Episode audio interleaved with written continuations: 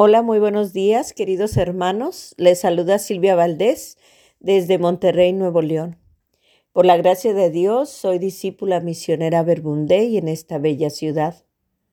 Y hoy sábado, 4 de noviembre de 2023, se nos invita a orar a partir del Evangelio según San Lucas, capítulo 14, versículos 1 y del 7 al 11. Pongámonos en la presencia de Dios para escuchar su palabra. En el nombre del Padre, del Hijo y del Espíritu Santo. Amén. Lectura del Santo Evangelio según San Lucas. Gloria a ti, Señor. Un sábado Jesús fue a comer en casa de uno de los jefes de los fariseos, y estos estaban espiándolo. Mirando cómo los convidados escogían los primeros lugares, les dijo esta parábola. Cuando te inviten a un banquete de bodas, no te sientes en el lugar principal. No sea que haya algún otro invitado más importante que tú. Y el que los invitó a los dos venga a decirte, déjale el lugar a este. Y tengas que ir a ocupar, lleno de vergüenza, el último asiento. Por el contrario, cuando te inviten, ocupa el último lugar, para que, cuando venga el que te invitó, te diga, amigo, acércate a la cabecera. Entonces te verás honrado en presencia de todos los convidados, porque el que se engrandece a sí mismo será humillado, y el que se humilla será engrandecido. Palabra del Señor. Gloria a ti, Señor Jesús. Muy buenos días, Trinidad Santa y Mamá María. Damos gracias por su presencia, que es vida y amor en nosotros. Concédanos ser conscientes del regalo de disfrutar una vida sencilla, en la que solo el amor sea lo verdaderamente esencial y primordial. Amén. Hola de nuevo, queridos hermanos. Al escuchar este Evangelio resonaba en mi interior estas palabras de la parábola que Jesús nos presenta hoy.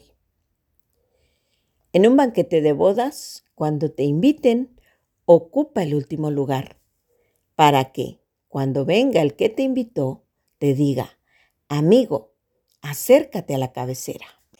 Les digo que resonaban porque trajeron a mi mente un recuerdo muy bonito de hace ya alrededor de 20 años más o menos. En ese entonces yo iba acercándome de nuevo a Jesús, después de haberlo dejado tristemente en un segundo plano en mi juventud. Ahora tenía yo alrededor de 40 años. Ya estaba casada con un buen esposo y un hijo precioso de 12. Apenas acababa de volver a confesarme, de participar más activamente en la misa dominical y los miércoles en el coro de la capilla. Y por estar en este grupo, recibíamos una formación en el Evangelio. Nuestro sacerdote se inclinaba por la renovación carismática y algunos jueves también asistía yo a la hora santa en la parroquia. Uno de esos días estaba yo en la puerta de entrada de esta parroquia porque desde allí escuchaba yo la misa.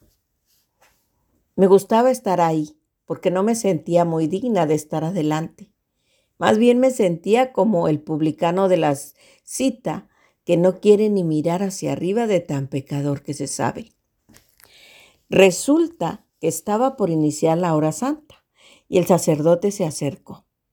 Me vio y me preguntó por una compañera de mi capilla. Ella todavía no llegaba. Se alejó el sacerdote un poco por el pasillo central y volvió nuevamente y me preguntó que si ya había llegado la compañera. Yo me ofrecí a darle un mensaje a mi amiga de su parte. El sacerdote me miró, sonrió levemente, pero no me contestó. Se vuelve a retirar un poquito y regresa otra vez. Me pregunta que si no había llegado ya. Y yo le digo que no, de nuevo, y le vuelvo a repetir que si quiere con todo gusto, yo le daría su mensaje a ella. Entonces él me mira y me dice, venga conmigo. Me llevó hasta el altar y allí me dijo que yo iba a estar junto al coro que animaría la hora santa y que junto con ellos lo iba a apoyar en las alabanzas durante la hora santa. Ya no podía yo decirle que no. Pedí a Dios que me ayudara. Jamás había participado de esa manera. Eran pocas las veces que estaba en una hora santa. Pero es Dios quien me dijo, acércate a la cabecera.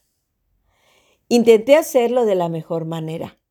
Solo decía lo que mi corazón sentía y lo que iba brotando. Fue hermoso ese momento. Nunca me atreví a hablarlo con el sacerdote y esta es la primera vez que lo expreso abiertamente. Porque es Jesús quien nos da la fuerza, la serenidad, porque Él conoce nuestro corazón. Dios nos ama y nos levanta cuando nos sabemos necesitados de Él, pequeños y frágiles. Hoy Jesús nos dice, no busquen los primeros lugares, no se sienten en los primeros puestos, porque quien los invitó puede ir hasta donde están instalados y pedirles que se muevan para dejar el lugar a otro. Miren, esta experiencia no es porque mi amiga buscara los primeros lugares, claro que no. Yo tampoco los buscaba. Simplemente sucedió. Ella no pudo estar y Dios eligió a otro. Dios conocía mi corazón y mi necesidad de hablarle, de alabarle, de bendecirle por todas las maravillas que iba haciendo en mi vida y por todas las que sigue haciendo y hará.